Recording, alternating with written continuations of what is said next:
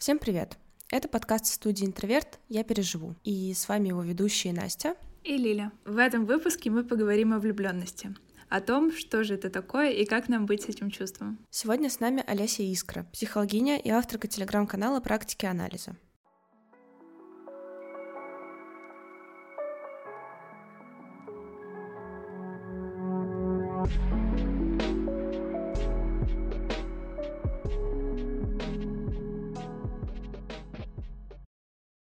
Привет, Олеся. Привет, Лиля. Привет, Настя. Начнем с такой нашей отправной точки уже стандартной. Олесь, пожалуйста, расскажи немного о себе, чем ты занимаешься и назови свою сферу интересов. Я психолог-психоаналитик.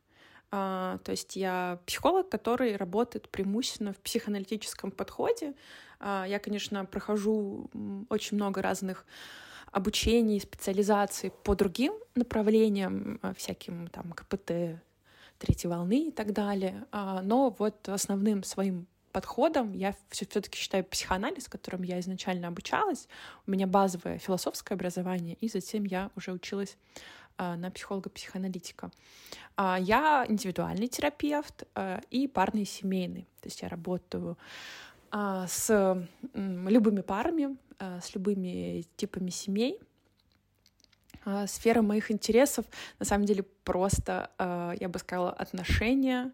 Отношения как э, те, с которыми люди приходят, так и те, которые э, созревают в кабинете. То есть э, этот подход, э, вот в котором анализируется здесь и сейчас происходящее в кабинете, мне кажется самым интересным, потому что это всегда очень много говорит нам о жизни вне кабинета. Вот.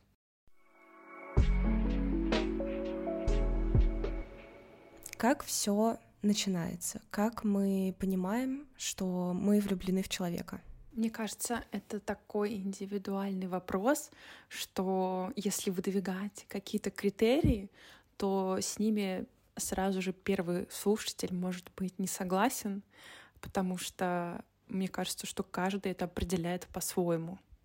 И неспроста есть все эти концепции про любовь с первого взгляда, потому что иногда кому-то понятно в ту же секунду, когда он э, встречает человека. У меня есть э, пара, в которой партнер, увидев э, впервые девушку, подумал, что вот я однажды на ней женюсь. Хотя это были первые минуты их знакомства. Она так не думала, но в целом они спустя много лет к этому пришли. А, а для кого-то это долгие годы. Иногда мне рассказывают там про пять лет общения дружеского, какого-то еще. А потом постепенно-постепенно появляется а, сначала какая-то физическая привлекательность друг друга, то есть начинает к человеку тянуть. А, это может быть какое-то особое взаимопонимание друг друга, то есть какая-то ментальная связь. Да, это а, я знаю, что, по крайней мере, в мои юношеские годы были очень популярны всякие штуки, типа там, как понять, что парень вас влюблен, и там вот э, всякие такие потрясающие э, истории, типа смеясь в компании, он смотрит э, на тебя. Видели такое? Да, это же журнал El Girl, типа 2013. Ставьте лайк, если когда парень смеялся в компании, вы пытались все-таки уловить его взгляд. Типа, да, он смотрит. Поэтому, да, поэтому мне кажется, что вообще человеческие отношения так многообразны. Я думаю, что я буду часто об этом говорить сегодня, что все настолько уникально, все настолько у всех по-разному, что э, выводить какую-то общую формулу, мне кажется, кощунственно по отношению вот к этому прекрасному чувству. То есть влюбленность это про что-то свое. Кому-то нравятся руки, кому-то, не знаю, глаза, а кому-то э, прекрасный тембр голоса, который является отправной точкой, чтобы о человеке узнать получше. Mm-hmm. А, но все-таки у нас а, есть еще один вопрос такого основного характера: зачем мы влюбляемся? Зачем нам это нужно? Почему так? Почему нам не ходить всем одинокими, жить своей прекрасной одинокой жизнью? Знаете, преподаватель и мой супервизор, у которого я учусь, это Змановская Елена Валерьевна, она, как бы нарциссично это не звучало, один из лучших парных терапевтов у нас в стране. Она, правда, она написала потрясающий учебник, у нее очень крутые курсы на эту тему. Она всегда говорит, э, что человек не может быть один, что человек а, раскрывается в отношениях. И это ни в коем случае не звучит как камень а, в огород тех, кто выбирает осознанно жить сингл, а, потому что это вообще совершенно нормальный выбор, особенно а, в такое непростое время. Это скорее о том, что, ну, человеку нужен человек, то есть в другом, в отношениях с другим мы узнаем самих себя и не скажу, что только с ним мы развиваемся, разумеется, нет, но с другим человеком доступны, конечно, совсем другие горизонты в плане именно того, что э, мало о себе знаешь, пока не вступишь э, в близкое общение с другими людьми. Я думаю, что краткий ответ — это потому, что человеку нужен человек, а более расширенный ответ мне очень понравился такой с физиологической точки зрения, условно, ну, даже скорее с натуралистической точки зрения. У Вячеслава Дубынина у него есть интервью с э, Шихман, э, вот, и он там вот как раз объясняет, э, почему людям это нужно.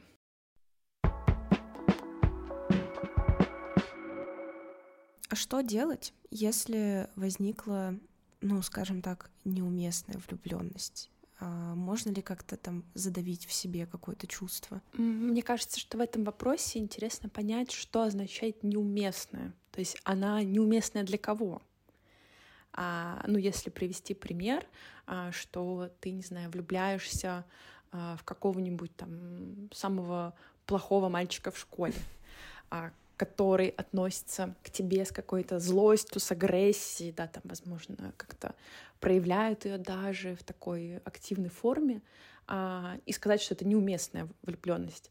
Ну, это как сказать, да, нужно посмотреть, а, не вытеснена ли у тебя у самой агрессия, что тебе нужен такой мощный человек, который все на своем пути, а, свой тонатос просто разрушительный на все направляет, и ты тем самым заряжаешься и думаешь, вот это кайф, да, это нельзя назвать неуместной.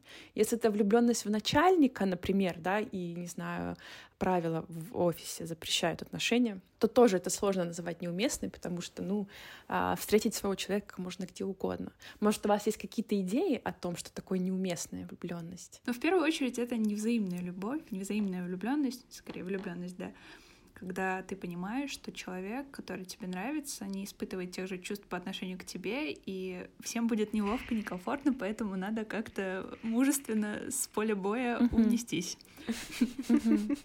Очень сложно сказать. Конечно, хочется говорить э, какими-то штампами, типа настоящая любовь всегда взаимна, что это если происходит, то оно точно будет обоюдно. А, но это, конечно, очень спорное заявление, потому что у нас есть клевый такой условный исторический пример а, Йоко Оно и Джона Леннона, где Йоко Оно была долго влюблена в Джона Леннона, она была его такой ярой фанаткой, а, преследовала его условно, а он был к ней равнодушен. Вот, и он как-то даже так его сторонился. И она своим вот этим вот, действительно, своей любовью к нему, она смогла его очаровать. И иногда ко мне приходят такие истории, когда действительно человек влюблялся в другого, а он ну, не отвечал ему вза взаимностью по разным причинам, но вот эти чувства к человеку и то, как он показывал, насколько ты для меня прекрасен или прекрасна, э, насколько я тобой восхищаюсь, и как мне с тобой хорошо, что ты мне даешь, и что я могу дать тебе в этом общении, э, они покоряли людей, Поэтому действительно мне кажется, что невзаимность — это не повод искать способы в себе это погасить. Это скорее тоже вопрос для исследования к себе. Конечно, можно смотреть такие всякие этические штуки. Это когда, например, э, человек уже имеет другого партнера, да, и чувства такие сильные, что если начать их проявлять, э, то это может разрушить семью, пару, да, возможно, а, ту пару, которая сейчас является очень устойчивой, успешной э, семейной системой. Мне кажется, что здесь тоже нужно поисследовать, а, что в конкретном случае происходит. Некоторые люди, например, для них отношения настолько болезненные и тяжелы, они э, так сильно их подсознательно и сознательно боятся, что они выбирают партнеров, с которым невозможны отношения. То есть они раз за разом доказывают, что отношения в их жизни невозможны. И лучший здесь объект любви — это человек занятой, недоступный, холодный, например, равнодушный. И в него можно влюбиться, весь этот аффект вымещать, а он будет все время фрустрировать, он будет игнорировать, а, покидать, э, пропадать, и человек будет страдать от этого. Это очень болезненное переживание, но идея того, что отношения невозможны, будет постоянно подтверждаться. Mm-hmm. Вот. Ну, отношения Йоко Оно и Джона Леннона кажутся мне ошибкой выжившего, если честно. Когда, факт, факт. то есть это одна успешная пара среди миллионов пар, mm-hmm. не случившейся любви фанаток. А фанатки бывают разные, бывают очень mm-hmm. настойчивые, настойчивые до приводов в полицию, приводов. Вот. Самая, наверное, какая-то история приземленная. Я живу в Воронеже, а мой любимый кумир живет за океаном я никогда его не встречу, но он мне так нравится, я в него влюблена. Э, что мне делать? У этого даже есть отдельный термин, это называется парасоциальные отношения. Это выстраивание отношений а, к человеку, который либо является нереальным, допустим, герой книги. А, я, например, в детстве была влюблена в такси Дамаска. А, по-моему, я правильно выговорила, возможно, с ошибкой. Это эм, партнер Sailor Moon. вот, это была моя первая влюбленность. Это может быть герой книги, это может быть известный музыкант. А, и сейчас это очень популярно, это может быть блогер, а, с которым а, выстраиваются односторонние отношения, то есть другой человек либо он нереален, либо он не знает о, о существовании этого человека, а в Инстаграме это вообще очень сильно подпитывается, это вот общение с аудиторией, а, и человек вкладывается, то есть он вкладывает э, ресурс, время, он думает об этом, как-то это переживает, да, вот э, происходящее в жизни вот этого вот условно кумира, а, и тем самым, да, это такие ну, очень фантазийные отношения. Ну вот тут все таки как будто центральное слово — это отношения, а вот можно ли так, ну, реально влюбиться? Вот чтобы это была любовь, не просто невзаимная любовь, а такая, что ты знаешь о человеке, по сути, только то, что он хочет, чтобы ты о нем знал.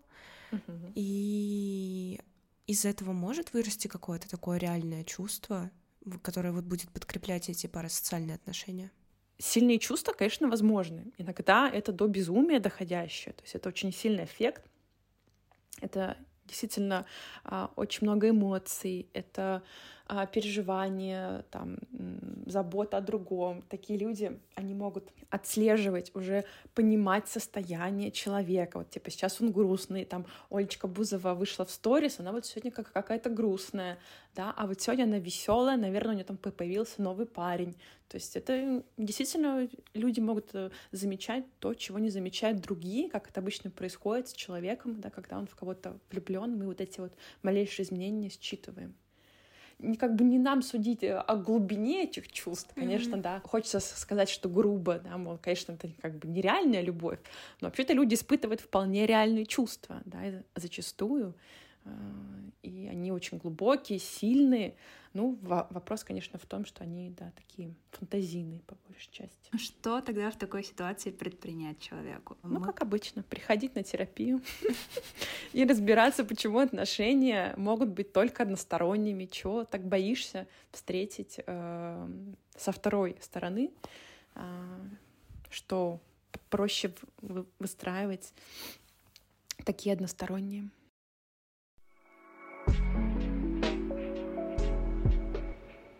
Вот эта история про первый флер, это, наверное, такой главный вопрос, в чем разница между вот этой влюбленностью и уже любовью. Вот. И, Олеся, можешь ли ты как-то это описать? С психоаналитической точки зрения влюбленность это э, стадия первичной идеализации. Это когда э, партнер нам кажется э, самым клевым, самым красивым, самым умным. Мы не замечаем все редфлаги, которые э, возможно, он или она нам посылают, возможно, их и нет, я не хочу ни в коем случае наговаривать. И действительно, это такой период из гормональной точки зрения, да, нас так очень сильно шарашит, а, мы испытываем подъем, хорошо себя чувствуем, а, да, мы, мы в такой как бы приятной приподнятости чувствуем себя более красивыми, более привлекательными, особенно если это взаимно. А, и эта первичная идеализация, она в какой-то момент заканчивается, потому что мы узнаем человека ближе. Гормоны действительно уже не на таком подъеме, да, поэтому это сказывается, например, на либидо, потому что если говорить именно о отношениях, то первое время секс будет более частым, бурным, потом он сходит до своей нормы у каждого из партнеров. И а, постепенно а, мы начинаем видеть человека более реальным, то есть не идеальной фигурой, каким он для нас является первое время, а реальным с своими недостатками, какими-то особенностями, может быть, даже чертами, которые нам неприятны. Вот стадия первичной идеализации может длиться очень разное время, то есть от нескольких месяцев до нескольких лет. И вот эта история про любовь живет три года, это про влюбленность на самом деле. Это про первичную идеализацию, которая живет три года, а потом мы видим реального человека, и мы должны уже стараться, потому что быть с ним уже непросто, потому что ну, вообще-то он реальный. И здесь уже э, момент, да, где нужно э, прикладывать усилия, чтобы отношения держались. Да? Нужно учиться принимать человека таким, какой он есть. Нужно учиться договариваться. А на стадии первичной идеализации все хорошо, и вы не замечаете, возможно, даже разногласий между вами, каких-то очень фундаментальных. А, вам вместе просто хорошо. И любовь, конечно, живет абсолютно сколько угодно, в том числе целую жизнь.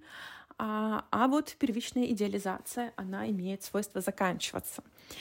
И в гармоничных отношениях а, первичную идеализацию нужно в какой-то мере сохранять. Вы знаете, а, это даже в кинематографе хорошо изображено, когда вот э, какая-нибудь там сварливая, несчастливая пара, которая проклинает друг друга, а потом у них спрашивают, а за что ты его или ее полюбила? И они там начинают вспоминать, что ага, такое было.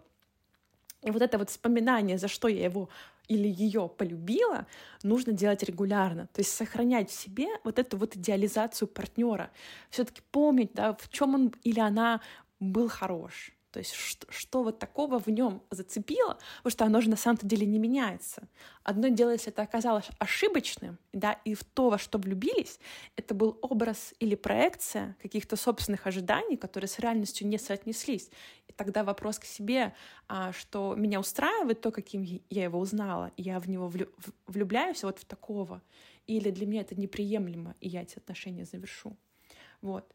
А, и э, любовь, которая происходит потом, это такая э, уже в идеале зрелая любовь, где есть, э, конечно же, вот эта вот э, часть идеализации, как я сказала, где есть взаимные обязательства у партнеров, где каждый из партнеров эти отношения ценит и держит их на э, важном уровне, то есть он их не, а, не обесценивает, да, и относится к ним серьезностью, как к тому, над чем нужно работать и а, во что нужно вкладываться, а, где каждый из партнеров а, принимает друг друга таким, как какой он есть. И к этому ведь нужно прийти тоже а, спустя то, как ты узнаешь партнера. Потому что очень легко принимать партнера таким, какой он есть, когда вы только познакомились, и ты его не знаешь. И он в твоей голове, в принципе, от такси маска мало чем, чем отличается, да, потому что ну, просто какая-то красивая картинка.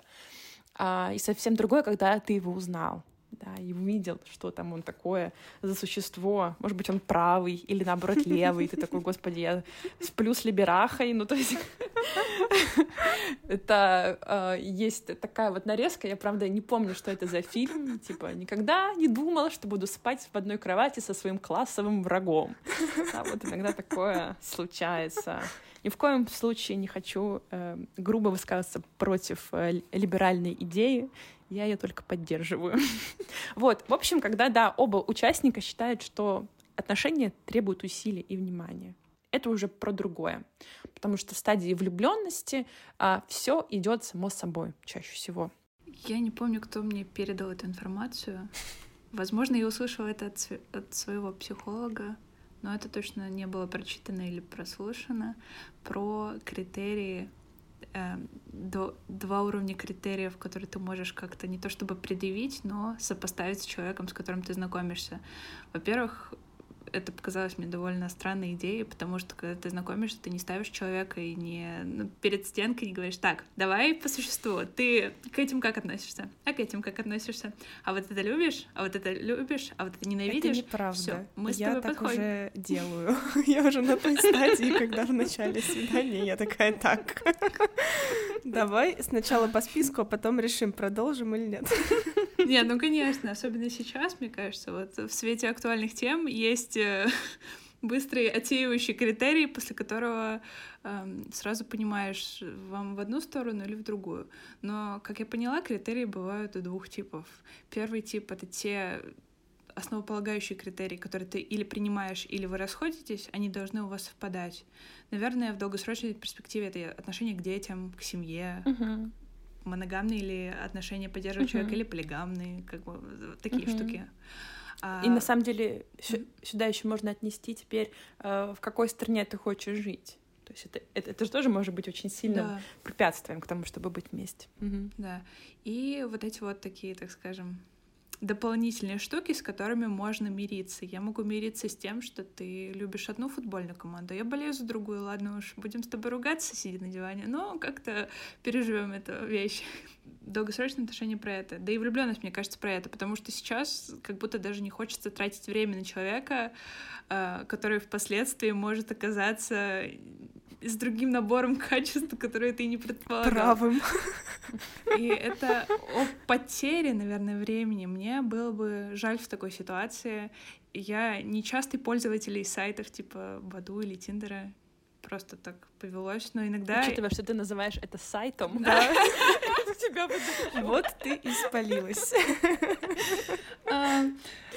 Супер старомодное название, но как-то у меня был опыт, и мне кажется, как раз мои разговоры начинались с подобного. Давай сначала с тобой как-то обкашляем вопросики на берегу, а потом перейдем к каким-то более существенным штукам, потому что сейчас я не готова вкладываться в человека, о котором я могу узнать что-то для меня фатальное. И тут, мне кажется, важно еще отметить, что вот эти вот критерии первого и второго порядка, они супер индивидуальны. То есть это не именно как ты относишься к к детям для каждого, это э, тот фу- фу- фундаментальный пункт, на котором я либо с тобой, либо расхожусь, потому что для кого-то футбольная команда — это фундаментально, и если ты за Барселону, то нам с тобой не по пути никогда в жизни.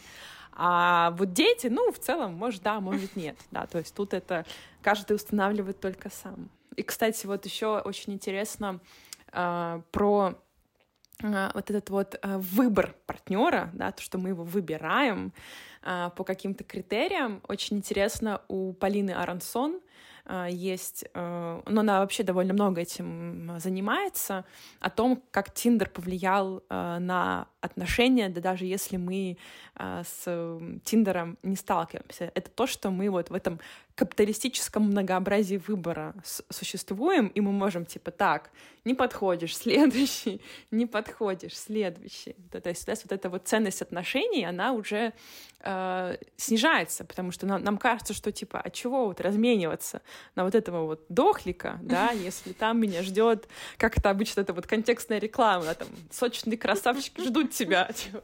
Ну, отлично, дохлика как бы свайп влево. Во-первых, про влюбленность и любовь. Настя, можно я тебя спрошу, или ты сама расскажешь о том, боже, как, как к этому подступиться? А, Довольно личная тема, может быть и... Ну, опять-таки, кому-то это первичный критерий, кто-то об этом вообще не хочет рассказывать, кому-то это вторичный критерий, кому-то расплюнуть, рассказать обо всем, что происходит в его жизни, и Ну ты спрашивай. Что ты хочешь от меня услышать? Ты помнишь свою последнюю влюбленность? Сколько она длилась? Да, помню. Это очень неприятная ситуация на самом деле. Э, Эта ситуация еще усугубляется тем, что я уехала сейчас жить в другую страну, э, и я этого человека встретила на прошлой неделе здесь. Это было прям очень неприятно, короче. А, Это такие... Я вообще, ну, сложно как бы влюбляюсь, а, так чтобы не просто какую-то такую мимолетную историю почувствовать, а вот э, чтобы смотреть на человека, думать, вот э, с ним мне бы там хотелось э, как-то жизнь сложить. Вот, у меня была очень э, неприятная история, что я очень много лет отходила от своих последних отношений, и когда наконец-то у меня получилось, скажем так, э, довериться э, новому лицу, а через полтора месяца э, он меня бросил и сказал, что меня невозможно любить. И я такая, ну, ладно. Вот, и да, у меня последние мои эмоции, они такие, не самые положительные. И вот, возможно, а, как раз из-за того, что меня это как-то очень обидело, и что я очень долго себя готовила к тому, чтобы снова там человеку поверить, какому-то. А я очень долго от этих отношений отходила. Это вот прям, ну, типа, условно, мы встречались полтора месяца, а, а ну, там, отхожу я, наверное, до сих пор. Семь-восемь месяцев что-то такое. А как ты помогала себе? Что ты делала? Ой, это я никак не помогала себе, ничего не делала, потому что это было ужасно, это был отвратительный период жизни, это вот прошлая осень-зима, а, ну, это как бы в топ, но там просто реально не до, не до помощи было, потому что все началось прекрасно с того, что меня бросили, потом у меня медленно, а, ну, точнее, достаточно быстро а, в течение месяца от рака умер дедушка, и потом еще, короче, куча проблем, потом война, вот, э, и, ну, в общем, я не то чтобы как-то себе помогла в этой ситуации, потому что это А теперь еще миграция. Да, и не то чтобы была возможность вообще себе помогать, поэтому вопрос про самопомощь это не, не ко мне в этой ситуации вообще. И к слову, вот а, про то, что, ну, ты просто сделала акцент, что отношения были полтора, а переживаются они уже семь или восемь месяцев. Это же именно про то, что утрата, возможно, еще не пережита. Mm-hmm. То есть а, любое расставание, а, смерть человека, а, разрыв отношений, развод, они должны переживаться. То есть это утрата, это потеря, а ее нужно прожить, выразив весь эффект, все чувства, которые у нас есть, погрузившись на самое дно наших переживаний и исчерпав это до дна. Вообще считается, что а, такой стандартный срок переживания горя, тем более, что у тебя оно двойное, то есть оно как бы так очень наслоилось, да. Ну, ты не указала, в каких то было отношениях с дедушкой, но, тем не менее, это ну, довольно близкий родственник. Да. да, вот. Э, и, получается, дедушка, партнер, и как бы, ну, минимум год нужно себе давать э, на переживание утраты ну, конечно, что хочется отношений, которые длились пол полтора месяца, там, за полтора и пережить, но отношения бывают очень разными. Иногда они могут быть такими яркими, долгожданными, очень желаемыми, да, что их потом приходится очень долго оплакивать. И именно оплакивать, да, то есть как пережить утрату, пережить ее, жить, плакать, страдать, а, и не думать, что это навсегда, в смысле, что я теперь всю жизнь не буду сидеть и плакать у а, телека, поедая мороженое, как Бриджит Джонс, нет, да, это, это закончится, как только закончится эффект. Если все еще хочется плакать, и встреча с ним, она э, становится очень эмоционально напряженной, значит, очень много всего э, невыраженного, да, и вообще здесь на самом деле очень важно правильно расставаться. Вот это, конечно, очень важно.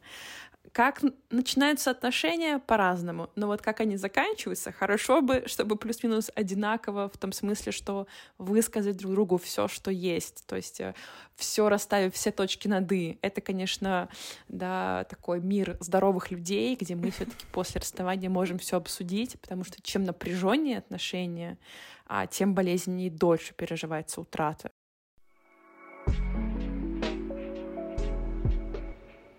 Правда ли, что мы э, в жизни влюбляемся только раз, а потом уж ищем только похожих людей там на условную первую любовь или на какую-то там настоящую любовь, кавычки. Настоящая звучит, конечно, да, так очень а, грубовато, потому что это, конечно, снова про влюбленность. Она первая, самая яркая, как и многие первые воспоминания. И все-таки я, конечно, как психоаналитик исхожу из позиции, что да, вот это вот первый опыт сильных чувств мы испытываем по отношению к родителям к материнской и отцовской фигуре, кем бы они ни являлись. То есть это может быть, конечно, замещающие фигуры. В возрасте примерно трех лет, вот как раз-таки того эдипового комплекса, мы начинаем смотреть на родителя, а, например, противоположного пола, да, как на идеальную фигуру. То есть мы узнаем противоположный и свой пол через родителей. Мальчики — это такие, как папа, а девочки — это такие, как мама. То есть мы э, знакомимся с миром через них. Мама, папа нас учат говорить, ходить, в том числе они нам показывают, что вот есть такие люди, а есть такие. Мы строим представление о поле, исходя из образа родителя. Здесь важно сказать не то, что идеальный мужчина — это как папа. Это может быть идеальный мужчина точно не как папа да, это может быть, господи, все что угодно, но не как папа. Да. Это может быть вот это у папы, да, вот это хорошо, а вот это, например, от мамы бы неплохо. То есть, да, картинка может вообще очень хорошо так э, смещаться. Главное, что это выстраивается изначально на основании родителя. И затем мы встречаем нового человека. Чаще всего подростковый возраст, да, там, юношеский возраст. Это такая стадия а, сепарации от родителя, что теперь образ этого пола заключен не только в нем, а еще в ком-то другом. И мы можем находить а, чем-то похожих на вот этого вот родителя людей, просто потому что образ партнера у нас выстраивается на основании этого. То есть э, мы, например, думаем, что мужчины, они все сильные, храбрые, бородатые, да, там и уверенные в себе. И мы замечаем мужчин, у которых есть какие-то из этих черт. А мы их встречаем, у нас случается этот вот первый опыт влюбленности, и мы снова добавляем что-то, что мы узнали а, о поле, то есть какая-то новая деталь. Например, оказывается, что эти сильные мужчины могут быть сильными и по отношению к тебе самой или к тебе самому. И ага, нам это, например, не нравится. Мы бы хотели, чтобы к нам были нежными. И мы следующего партнера уже да, стараемся обнаружить, исходя из новых э, добавляющихся критериев. Поэтому, э, возвращаясь к ответу на вопрос, правда ли, что мы вот, вот влюбляемся лишь раз, э, это правда, если назвать да, этот вот опыт трех лет влюбленностью в родителя. А на самом деле э, очень многие клиенты приносят, либо да, вспоминают то, что они так и говорили. Там, например, мама, ты у меня самая лучшая, я, я вырасту и на тебе женюсь. То есть это на самом деле настолько восхищен своим родителем, что действительно хочется с ним быть всегда. То есть такое сильное слияние с ним. Но потом, да, постепенно это все дай бог, отсепарируется. Вот, поэтому, на самом деле, есть еще такая штука, что если влюбленность долго не происходит, то есть вопрос э, о слиянии с родителем. Первая влюбленность, она, в смысле, уже, да, в нового человека, она очень сильная, очень яркая. И иногда мы романтически тоскуем по этому опыту, потому что такой силы мы не встречаем.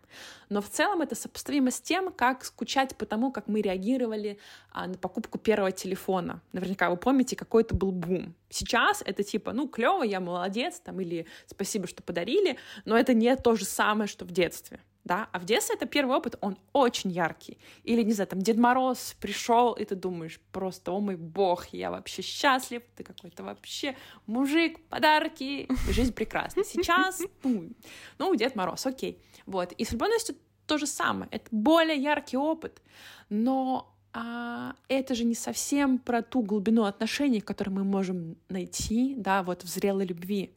Это про то, что нам хочется ярких ощущений, нам хочется беззаботности, нам, нам хочется какой-то легкости. Это же такая в целом тоска по юности. Да? Скорее всего, это такая а, красивая картинка, да, последний день в летнем лагере, а, да, что-то такое, что очень жаль, а, что закончилось, но оно а, в зрелом возрасте уже неповторимо. А жаль. А жаль, да. Ну почему? Наоборот, зрелая любовь, она так многогранна. То есть, ну, э, во влюбленности э, много негативных эмоций.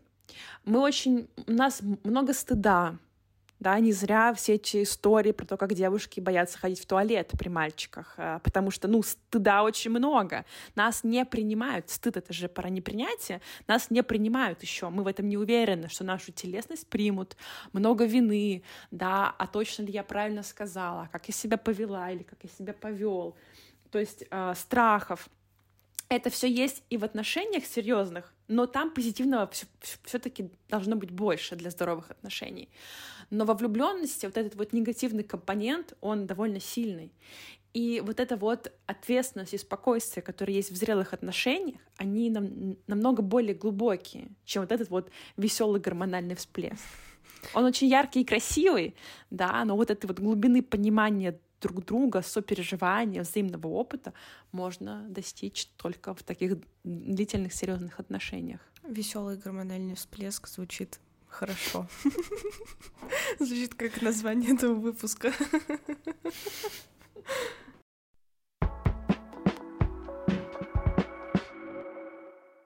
Можем ли мы дать совет всем влюбленным, которые сейчас, возможно, нас слушают?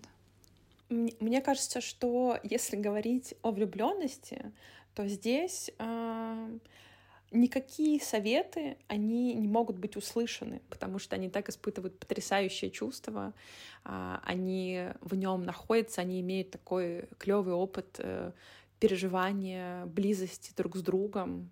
Это очень ценно, и мне кажется, важно это сохранять. И, и в этом смысле, чтобы мы тут втроем такие умные не говорили, они сейчас просто счастливы, или наоборот, у них много страхов, конечно. В это время страхов очень много. А вдруг я или не такой, или не такая, да, а вдруг он уйдет, вдруг он передумает. Поэтому, конечно, могу им посочувствовать только. Мне нравится. Прекрасно. Мне нравится эта нота. Можем расходиться. Спасибо всем. Всем.